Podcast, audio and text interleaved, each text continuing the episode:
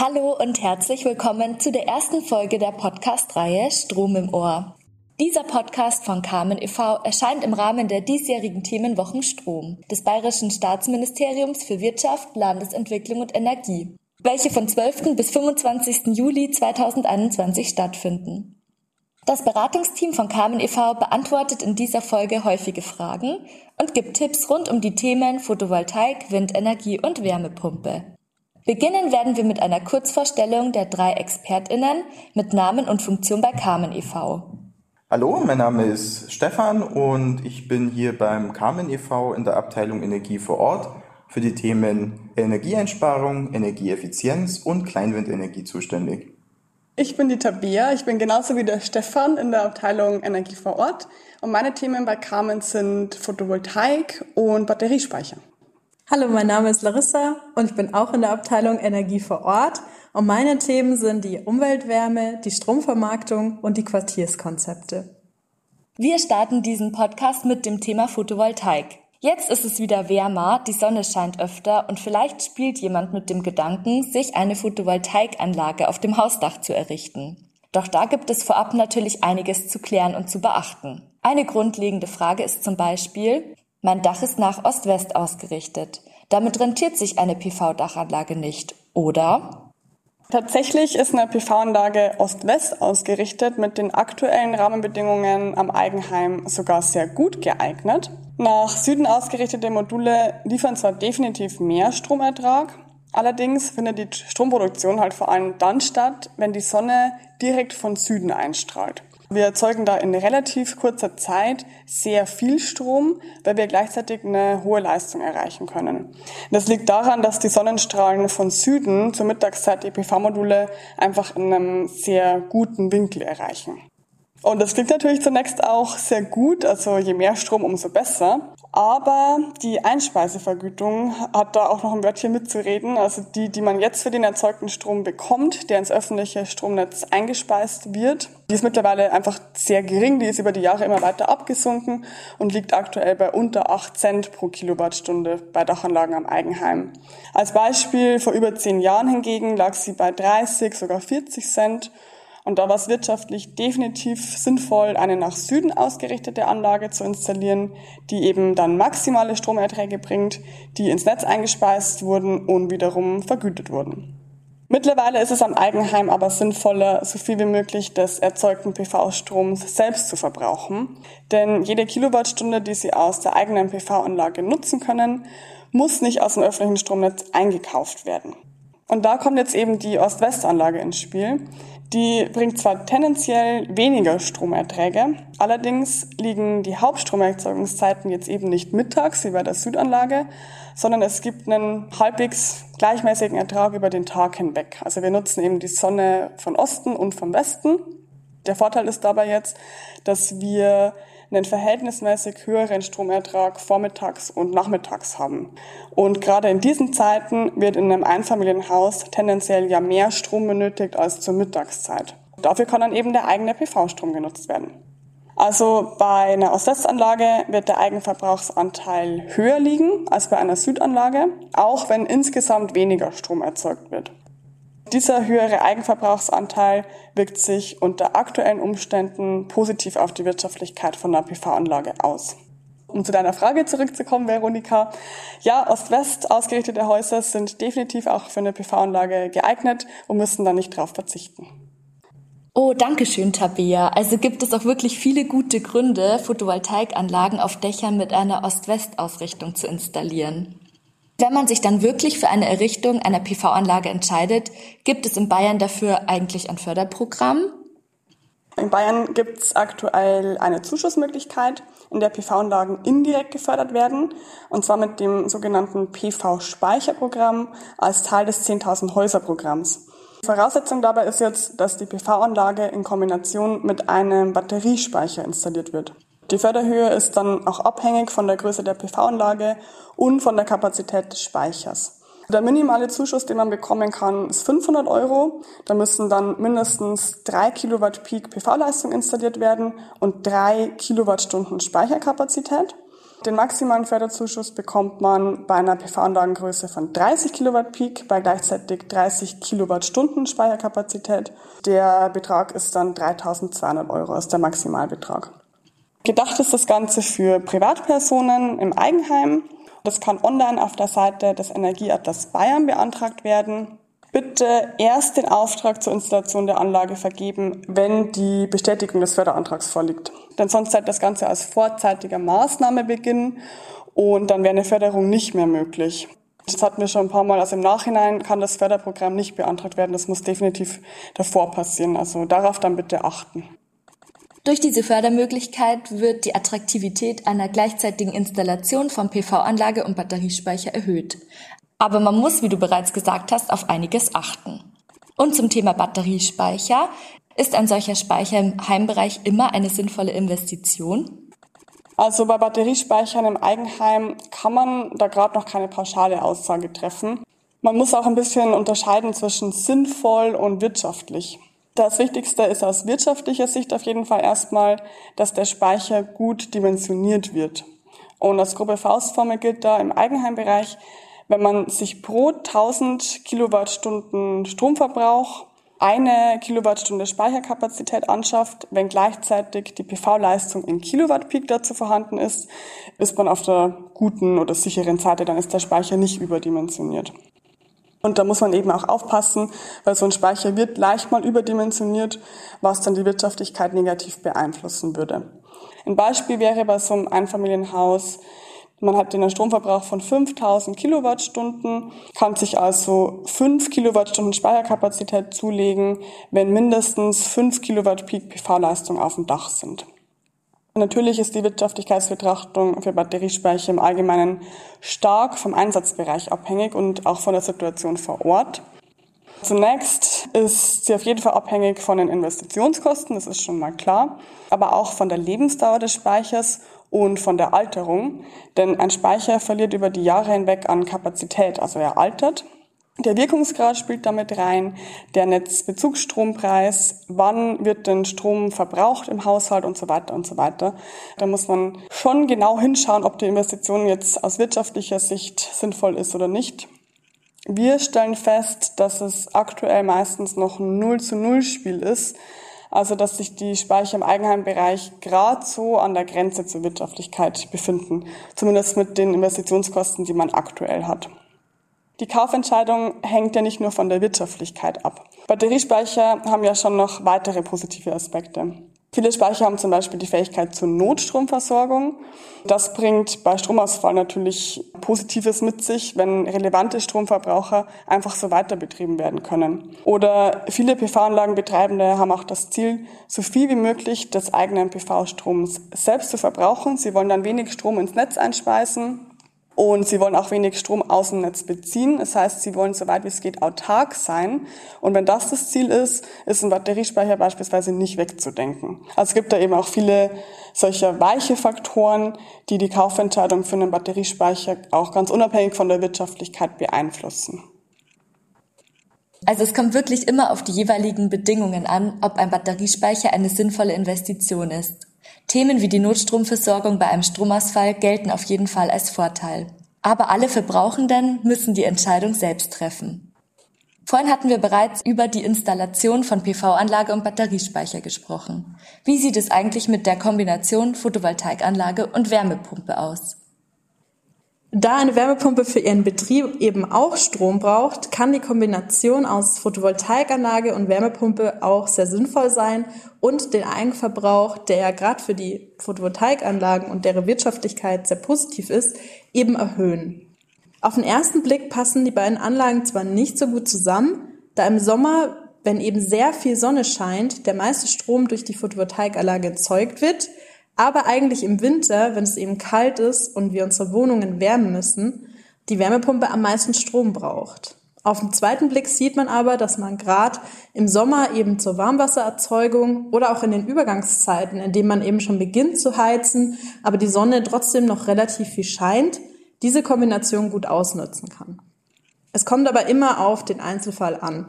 Das heißt, wie groß ist denn meine PV-Anlage, wie viel Wärmebedarf habe ich, wie viel Strom braucht meine Wärmepumpe, aber auch die Ausrichtung oder die Speichermöglichkeiten sowohl vom Strom als auch von der Wärme spielen dort eben mit rein. Das klingt auf jeden Fall gut. Dann ist eine Kopplung von PV und Wärmepumpe ja in vielen Fällen durchaus sinnvoll. Und kannst du die Funktionsweise einer Wärmepumpe noch genauer erklären, Larissa? Klar, das kann ich gern machen. Im Prinzip funktioniert eine Wärmepumpe wie ein Kühlschrank, nur eben andersrum.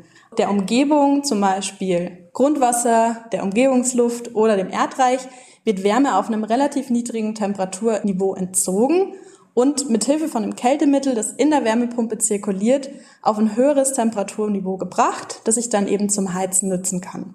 Im Prinzip funktioniert es in vier Schritten. Zunächst wird eben der Umgebung Wärme entzogen und über einen Wärmeüberträger an die Wärmepumpe abgegeben. In der Wärmepumpe selber zirkuliert ein Kältemittel, das eben bestimmte Eigenschaften haben muss. Zum Beispiel, dass es einen sehr geringen Siedepunkt hat und dann schon bei diesen niedrigen Temperaturen aus der Umgebung anfängt zu verdampfen. Und genau das passiert dann eben und wird dann weitergeleitet zum Verdichter.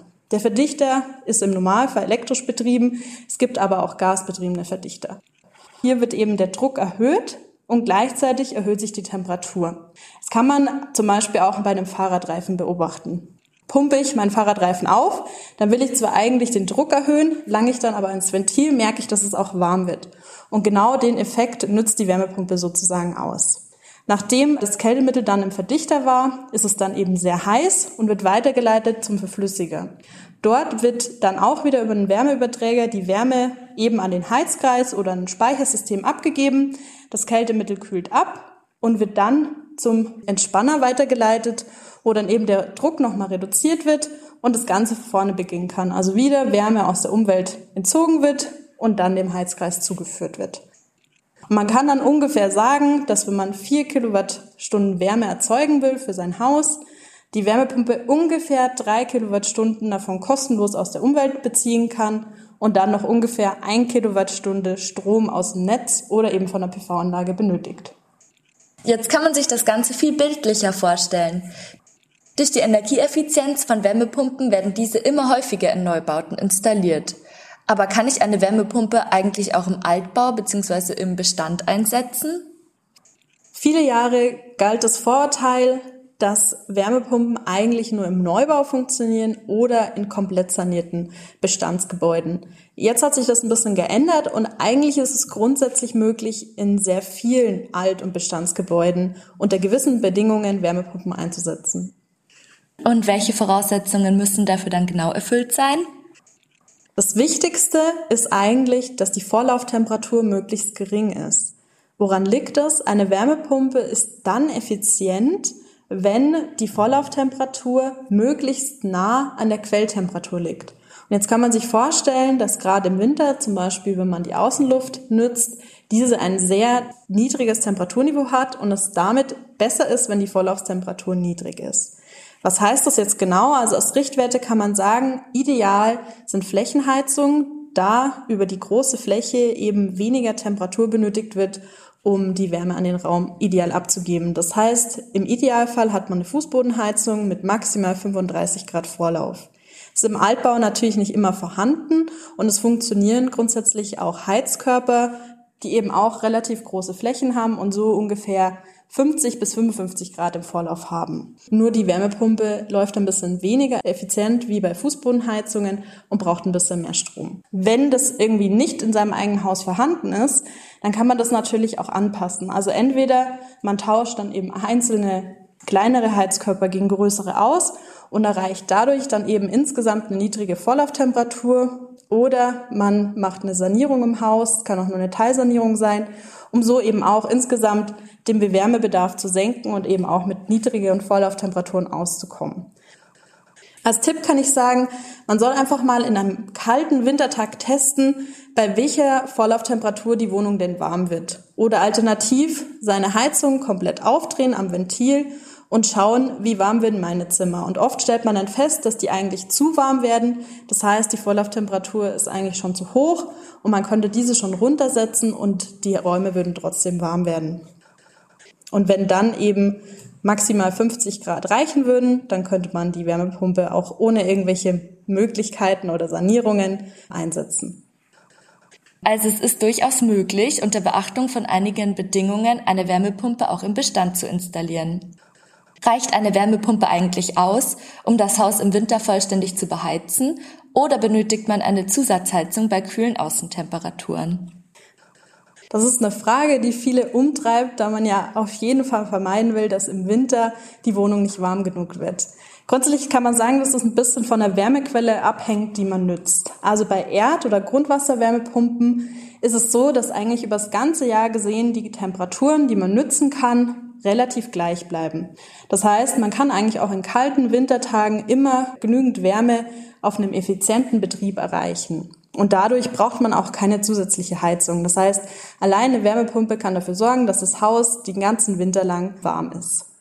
Bei Luftwärmepumpen ist es ein bisschen anders. Hier ist es gerade dann, wenn es wirklich sehr tiefe Außentemperaturen gibt, sagen wir mal minus 20 Grad, dann kann es sein, dass die eben nicht mehr effizient genug die Temperaturen erzeugen können, die man benötigt, um sein Haus warm zu halten. Und dann haben die meistens einen eingebauten Elektroheizstab, der dann einspringt und die Wärmepumpe etwas unterstützt.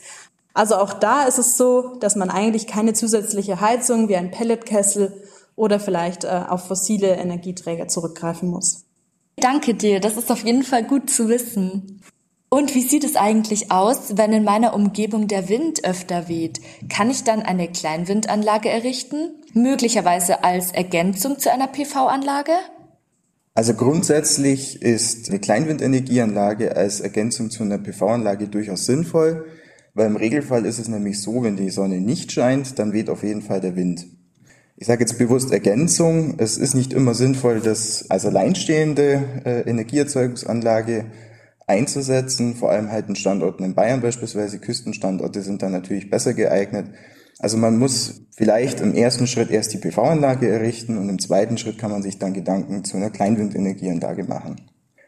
Wichtig ist, dass man sich im Vorfeld eben sehr genau damit auseinandersetzt, da die Kleinwindenergieanlagen im Vergleich zu einer PV-Anlage sehr, sehr teuer sind und ein viel höheres Maß an Planung benötigen. Man kommt zum Beispiel um eine Windmessung gar nicht drum herum.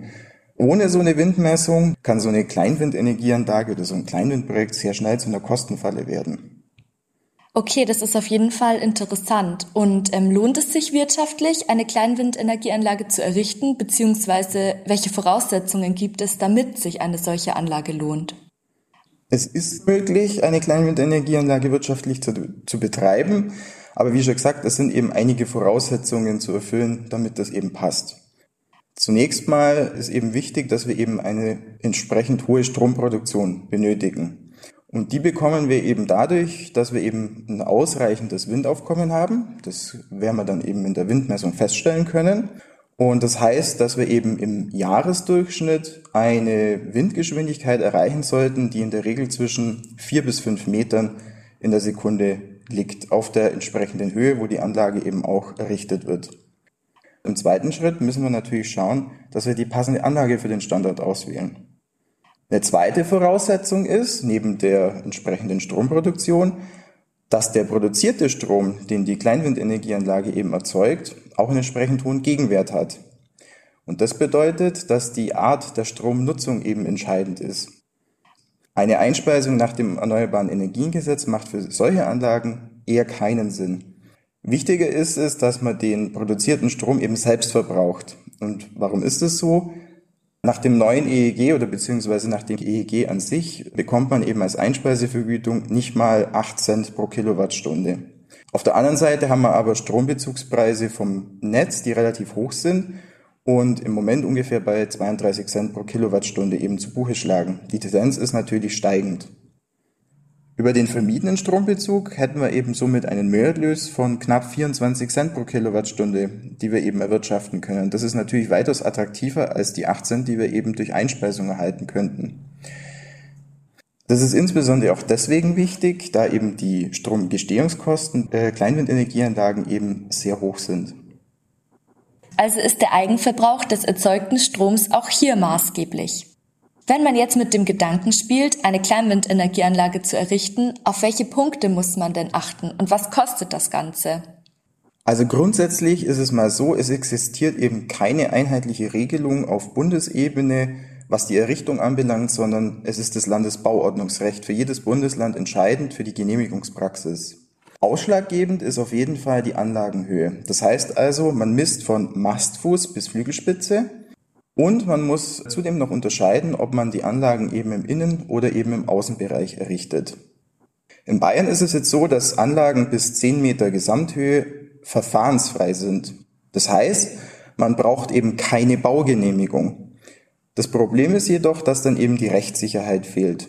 Der Errichter der Anlage muss auf alle Fälle trotzdem öffentlichen Belangen Rechnung tragen, wie zum Beispiel hinsichtlich des Lärmschutzes, des Schattenwurfs, Fragen des Naturschutzes und des Landschaftsbildes und es dürfen auch keine Radaranlagen oder Funkstellen beeinträchtigt werden. Außerdem sollte man auf den Boden und den Denkmalschutz achten. Sollte sich zum Beispiel ein Nachbar an der Anlage stören, so müssten diese im Zweifel eben zurückgebaut werden. Daher ist es auch sinnvoll und wichtig, frühzeitig die Nachbarn und die Genehmigungsbehörden mit ins Boot zu holen, selbst bei einer verfahrensfreien Anlage. Es ist jetzt so, dass die Anlage in der Höhe die 10 Meter überschreitet, aber kleiner als 30 Meter ist. So gilt sie in Bayern noch nicht als Sonderbau. Sie ist aber auch nicht mehr unbedingt verfahrensfrei. Es gilt eine entsprechende Genehmigungsfreistellung. Das bedeutet, dass man die Unterlagen für die Errichtung der Anlage bei der Genehmigungsbehörde eben einreichen muss und diese innerhalb einer bestimmten Frist entscheidet, ob eine Verfahrensfreiheit möglich ist oder eben nicht.